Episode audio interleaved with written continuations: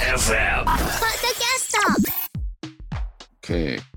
I want you to tell me about the personality of each members All right. because it's gonna be the first Japanese edition album. Yeah. We need to more basic information about you guys. Yeah. Okay. Yeah, first we of can all, do it. Joel, Hmm. I know you're I'm always pretty- wearing nine inch nails t-shirts. Yeah, I I think I have the darkest mind, and I'm I'm I'm a pretty negative person. I'm a pessimist. uh, I don't believe in tomorrow. Everything is dark. That's that's basically me. Agreed. Agreed. You agree? Okay. So what kind of music do you listen to, Joel? Nine Inch Nails, Ghost Mm. Main. Uh, nowadays, I listen to a lot of Johnny Cash. What else? I think early 2000s pop is my guilty pleasure favorite. And um, to be honest, I think one of the like childhood memories comes from Linkin Park and Bring Me the Horizon and Flames and all that. But nowadays, I try to be more open-minded about the stuff I, I listen to. Wow, you listen to Johnny Cash. Yeah, I, I just figured it out because um, he's pretty original. Like like the roots of rock and roll in America is, is from there. So Mm. I'm re- really trying to jump into that that world right now. You prefer American music to UK rock, UK pop, UK stuff, you know? Yeah, yeah, absolutely. Okay. And then next, Niko. Yeah. What is your personality? Um, I'm pretty chill. I'd like to say I'm pretty chill. I think from us singers, I think I'm the bit more positive one. I'd like to say. Mm. Uh, I have a little faith in tomorrow, at least. like that, I'm, I'm a bit more. I think compared to the other guys, I'm a bit more kind of introverted. I like to keep it to myself. And then what else? I'm not sure. Like I spend a lot of time in my head, like always making up stories or making up songs or lyrics or melodies or stuff like that. I spend a lot of time in my head. I'm mostly like I might be the last person awake in the tour bus. I'm not very talkative. Like I just listen to music. I keep it to myself pretty much. Is that you know? Does that sound correct? Yeah, he's um he's the most artistic guy from the band. He's the guy who writes all the lyrics and um also I think he's the most clever person on the band because Thank you. I think Niko is Niko is not that much attached to ego that Ego. I am, for example. I'm more into the ego stuff. I'm more the person who wants to be in top of the world that everyone look everyone look at me. But Niko is more like he's in the bunker trying to figure out what is the next weapon to conquer the world uh, as a music wise. So that's what I would say. Yeah. Yeah. He's more into the in, into his own world and trying to like figure out it all like behind the curtain.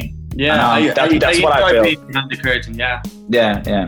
Okay. I would say that it's like Jing and Yang, you know, the black and white thing. Because that's the Japanese thing, actually, Jing and Yang. Okay. Yes. Yeah, yeah, yeah. So we're like that as a singer. So Yeah. that's a good thing for the Japanese market. Say that, but it, that's actually true. Yeah. Yeah. Okay. So Niko, please tell me about Joel.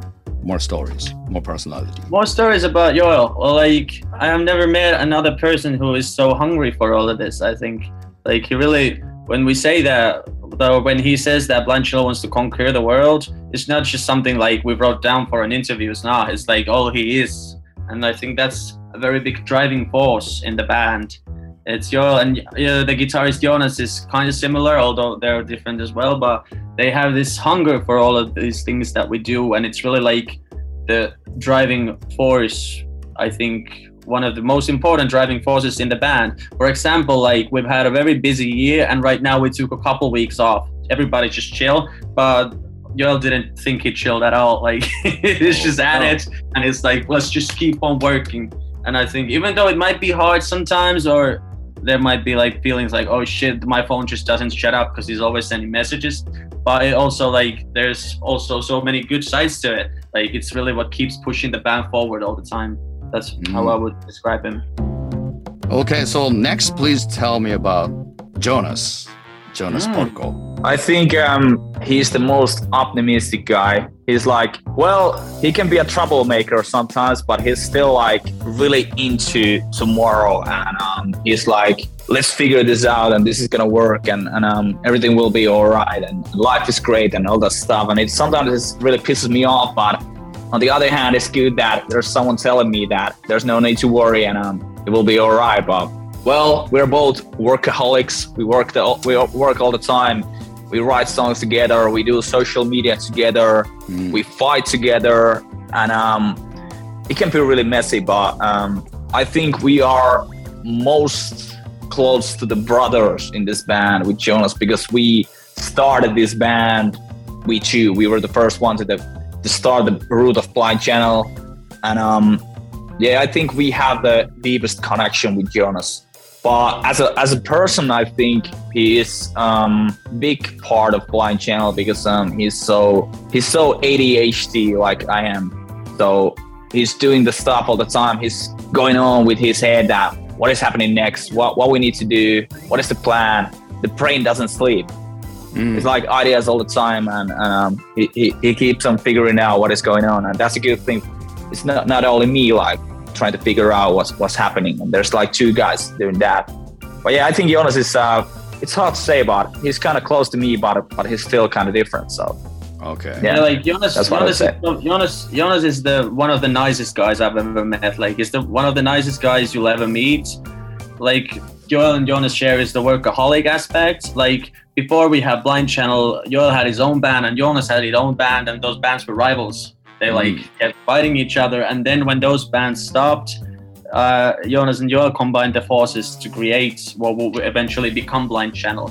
Like, they are the founding founding members and what they share is definitely that they can never stop like even when everybody else like let's just have one day of silence. That's not there it's not gonna happen. Like those guys are always like like this and always like working on something stressing about something and everything that they're really like in our whatsapp group most of i think half of the messages are from joel and joonas like they're always always the ones sending the messages starting the conversations stuff like that. Joonas is also like he's brilliant uh, showman. He like his responsibility, creative wise. I think most important thing is that he's the one who like designs the shows. Like when we when we do live shows, is there gonna be pyros or choreographies or bombs? How do the lights work? All that. That's like that's Joonas's responsibility, and he's really good at it. Oh, who is his guitar hero? I, I, I think from the from the from the very start, Alexi Laiho is, is his biggest idol because Oh. he had the same guitar when he was like 14, and and I remember seeing him playing that guitar, and um I would say Alexi Laiho, and also um, Nowadays, Machine Gun Kelly, like yeah nowadays Magica Kelly, but that was the I would say those two, but yeah I think Alex Laiho played a big role for many many many guitarists from the start, and he was Right. a true true legend, and also huge in Japan, so yeah. リアルロックス名古屋の FM ラジオ局 ZIPFM 唯一の洋楽ロック専門番組ザ・ビートルズからデスメタルまでオンエアをテーマに現在進行形のロックを2004年から紹介しています毎週日曜深夜0時半から2時までの90分私澤田治がお届け。ラジコのタイムフリーならいつでも日本中どこからでも聞くことができます。詳しくは ZIPFM ウェブサイトまたはリアルロックスの番組ツイッターをチェックチェックチェック。ZIPFM ポッドキャスト